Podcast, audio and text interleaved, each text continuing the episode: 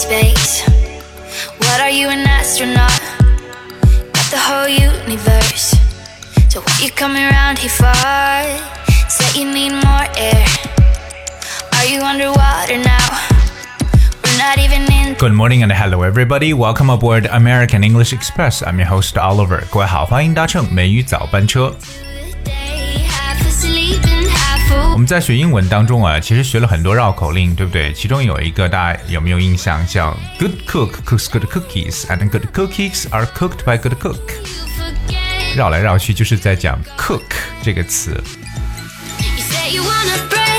我们都知道这个 cook cook 呢表示为做饭呢烹饪对不对？那么今天我们要重新的来认识一下 cook 这个词汇。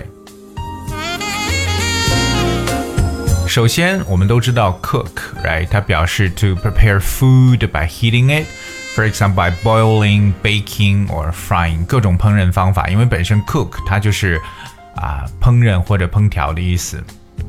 So, can you cook？顺便问一下，你会做饭吗？Can you cook? Or are you a good cook? 因为我们也知道 cook 本身呢，它除了做饭之外呢，还表示厨师的意思，对吧？cook。 但是绝对要记住啊，如果说给 cook 后面加上 er 这个词 cooker，它并不是人，它是厨具 cooker。所以我们知道厨师要么就说 cook，我们还有那种大厨，对吧？大厨叫 chef，c h e f chef。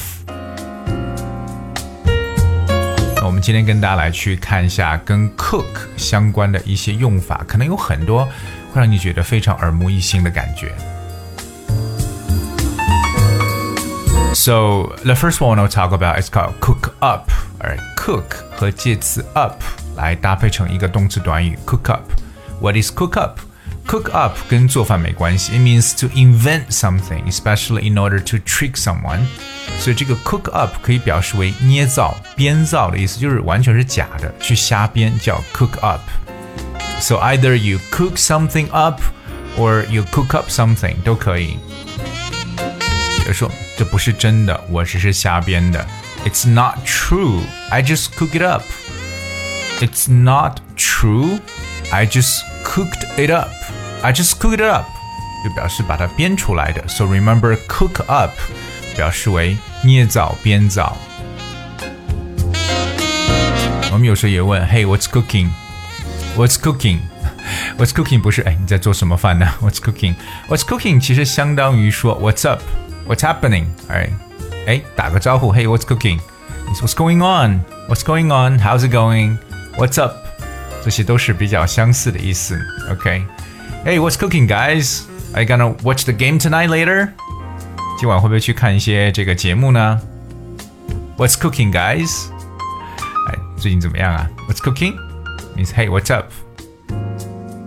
所以其实你会发现口语中的表述真的是很灵活，对不对？让他会觉得完全没有想到怎么 What's cooking 跟做饭没关系呢？变成 Hey What's up 这样层意思。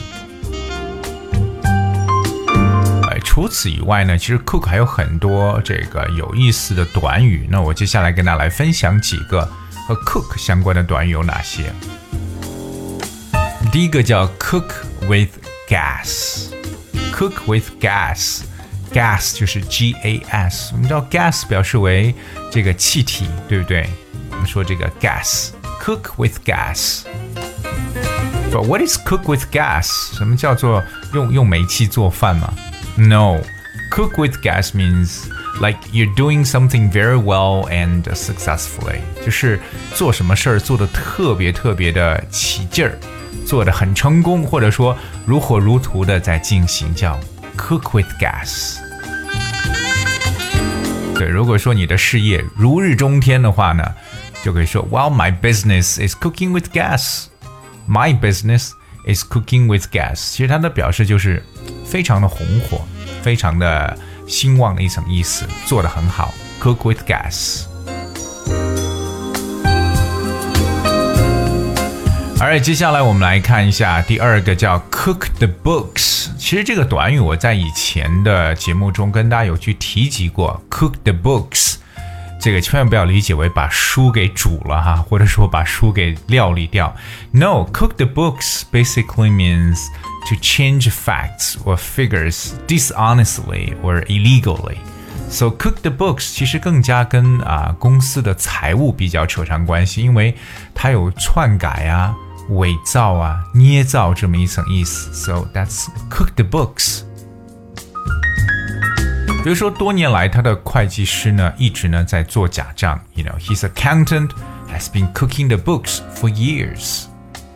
所以说，做一个 accountant，一个会计呢，记住啊，千万不要 cook the books。Because we talk about cook the books， 其实就表示为做假账的意思。那这一点呢，各位要去记住啊，cook the books。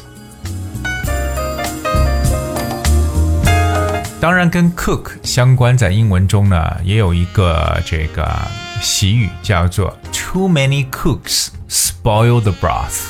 OK，这个大家来记一下：Too many cooks spoil the broth。这么多的厨师，或者说太多的厨师，会 spoil the brew the broth。我们知道 spoil 表示为搞砸，对不对？搞坏。broth b r o t h broth 是鸡汤吧？就是那种。那种汤，对不对？就叫做 broth 这个单词 b r o t h。那我们说这种鸡汤叫 chicken broth，除了大家可能说 chicken soup，是不是？这种汤呢还叫 broth。特别我觉得像煲的时间比较长的汤呢，都喜欢用这个词。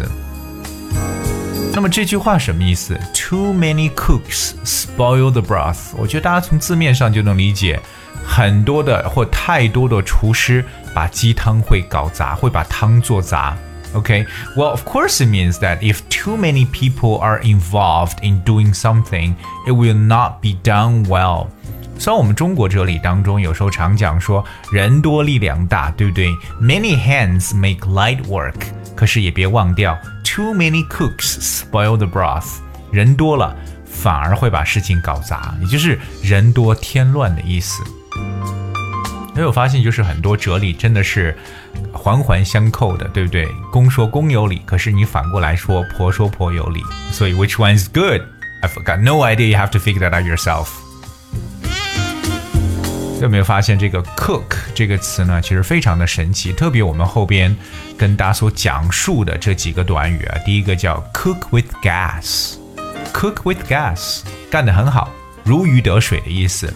对，第二个就是 cook the books，我们刚刚说过的做假账，cook the books。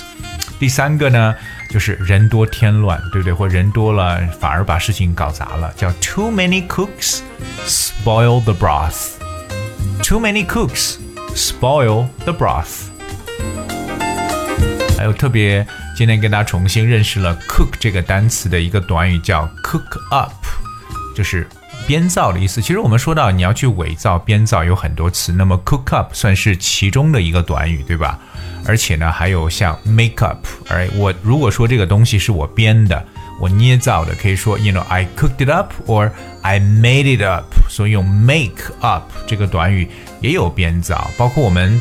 啊，还有一个词叫 forge，f o r g e，forge。可是 forge 这个词本身呢，就代表有伪造的这么一层意思。可能对某些人来讲，就是哎，好像不清楚，这是比较稍微难一点的词，forge，f o r g e，伪造。所以今天呢，跟大家一起呢，来去讲述了一下 c o o k，cook，千万要记住，cook 除了做饭。还有厨师的意思，而 cooker 反而是厨具。Okay, all right, I guess we have for today's show. 今天节目就到这里，最后送上一首比较嗨的歌曲。It's called Love on My Mind. Hope you guys enjoy and thank you so much for tuning. I'll be with you tomorrow.